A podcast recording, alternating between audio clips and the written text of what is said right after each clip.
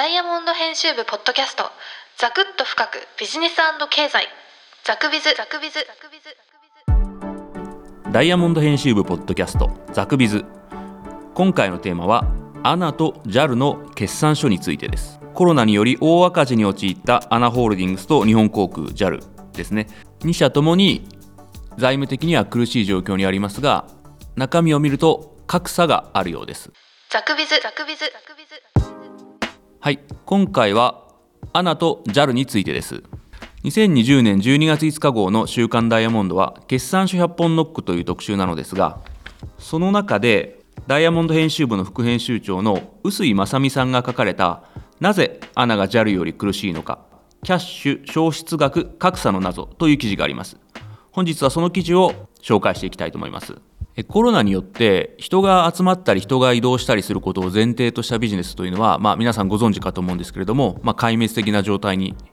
なったと。で実際アナホールディングスと日本航空 JAL ですねの2021年3月期中間決算つまり1年の半分の20年4月から9月までの決算なんですけれどもこちらがコロナの直撃を受け両社ともに大赤字となりました。で売上げが立たないわけですからキャッシュが、え、どんどん現金ですねなくなってしまうので、まあ、2社ともに急いだのは、え、資金ショートを回避するためのキャッシュ確保であったとまずアナは銀行から5350億円の借り入れを実行し9月末の手元資金は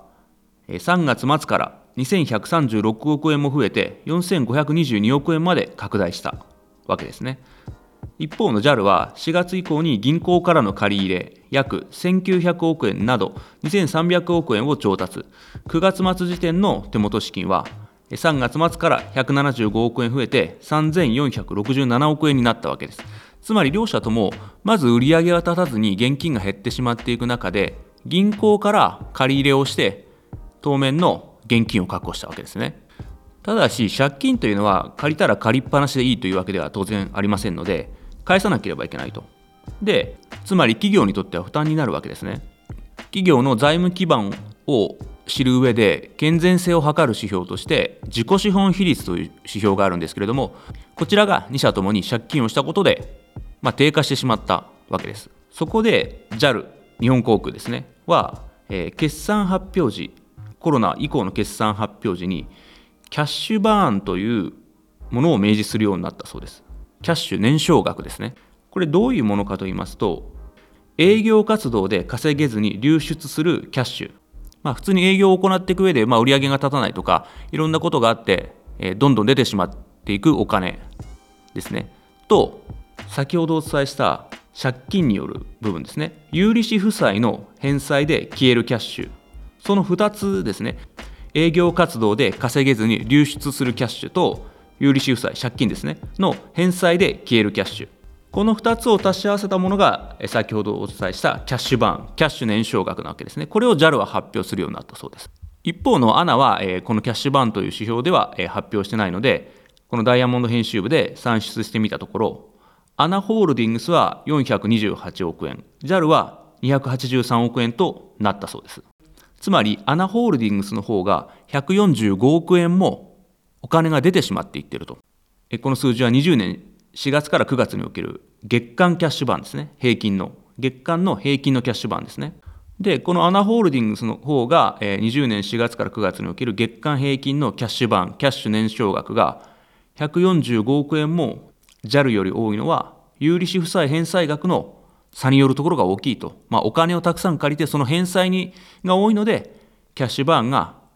JAL より ANA の方が大きくなってしまっていると。で、この JAL の返済額が月33億円であるのに対し、ANA のそれは月110億円になってしまっていると。で、これもともと ANA というのはコロナになる前から近年事業拡大のために、えー、積極投資を行い、有利子負債が増えていたわけです。で、そこにコロナが重なって、借金ですね、有利子負債が増えてしまったと。これが JAL との大きな差につながったようです。そんな中でアナホールディングスは10月末に銀行団と総額4000億円の劣後ローンを契約して再び巨額の借り入れをしたそうです。まあ、こちらの劣後ローンというのは、えー、少し省略しますが借金ではあるんだけれども、えー、少し資本性といいまして、まあえー、借金と借金でないお金の調達方式の、まあ、中間のような性質を持つ、まあ、ざっくり言うとですねそのような、えー、調達の方式なんですけれどもこちらのやり方で4000億円の契約をしたとただしこれはあの、まあえーまあ、ややこしいから説明は省きますがいずれにしてもこれは企業の貸借対照表 BS というものの中では負債になってしまうわけなのでこれは有利子負債をさらに積み増したことと同じであると。で、まあ、アナ、JAL いずれにしても、えー、負債、借金ではなくて、お金を増やすためには株式を発行して一般から出資を募る公募増資が有効であると。でこちらでは JAL が先に動いて、えー、11月下旬から年内にかけて最大1826億円を調達すると。でこの記事では、えー、臼井正美さんが書かれたこの記事ではアナホールディングスも劣後ローンで終わらず資本増強に踏み込むことになるだろうというふうに、えー、言ってるんですけども実際この記事の直後ですねアナは12月に、えー、最大3000億円程度を、まあ、公募増資で調達しますというふうに発表しています。まあ、臼井さんの、まあ、読み通りアナはそれを発表したわけですね。えー、つまりまとめますとアナと JAL はコロナによってキャッシュがどんどん出ていってしまっていると。え売上げも立たないし、え借金を増やしたことによる返済も重なり、キャッシュが出ていってしまっていると。で、それに対してさらに借金をしていっても仕方がないので、株式を募るような公募増資という資金調達に乗り出していると。まあ今こういう段階なわけですね。ザクビズザクビズザクビズでこの構図を理解していく上で一つこの記事のポイントがありまして実は、えー、なぜこのようにアナと JAL が格差になっているかというのは別の背景もあります、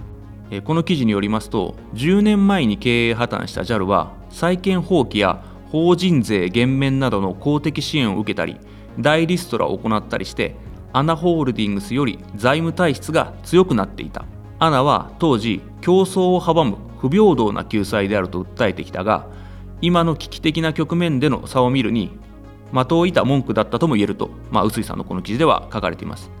つまり10年前民主党政権の時ですね、まあ、あの記憶にある方もいらっしゃるかもしれませんが JAL というのはまあ救済されたわけですけれども、まあ、その当時アナはかなりそれに対して、えー、抗議をしてたわけですけれども、まあ、今のこの財務の状況を見るとその抗議も的を射たものだったのかなというわけです。最後にこの記事のまとめとしてはコロナ危機下の資金調達は借金ラッシュからこうした資本性資金を集める局面へと移るとあります。つまり、えー、当面のお金がないから借金をどんどんする時期というのはあのあったと思うんですけれどもそれをまあ続けていても負担も大きくなる一方ですから、まあ、先ほどからお伝えしているように、えー、株式を発行して一般から出資を募る公募増資に乗り出すと。いずれにしてもアナと JAL にはこれからも注目していきたいと思います。ザクビズザクビズ本日も最後までお聞きいただきありがとうございました。記事をご覧になりたい方はポッドキャストの詳細にある URL をクリックいただければと思います。ではまた